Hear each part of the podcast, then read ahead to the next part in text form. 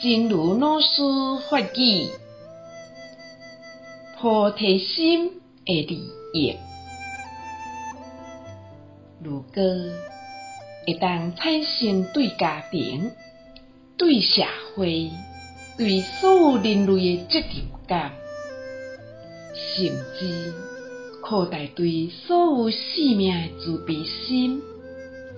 也是希望造福一切有情的菩提心。那安尼，行到每一个所在，就会正简单，发觉咱人人性的美妙，然后就甲咱人这份人性的美妙，生传出去。菩提心的利益，如果能够升起对家庭、对社会、对全人类的责任感，甚至扩展到对所有生命界的慈悲心，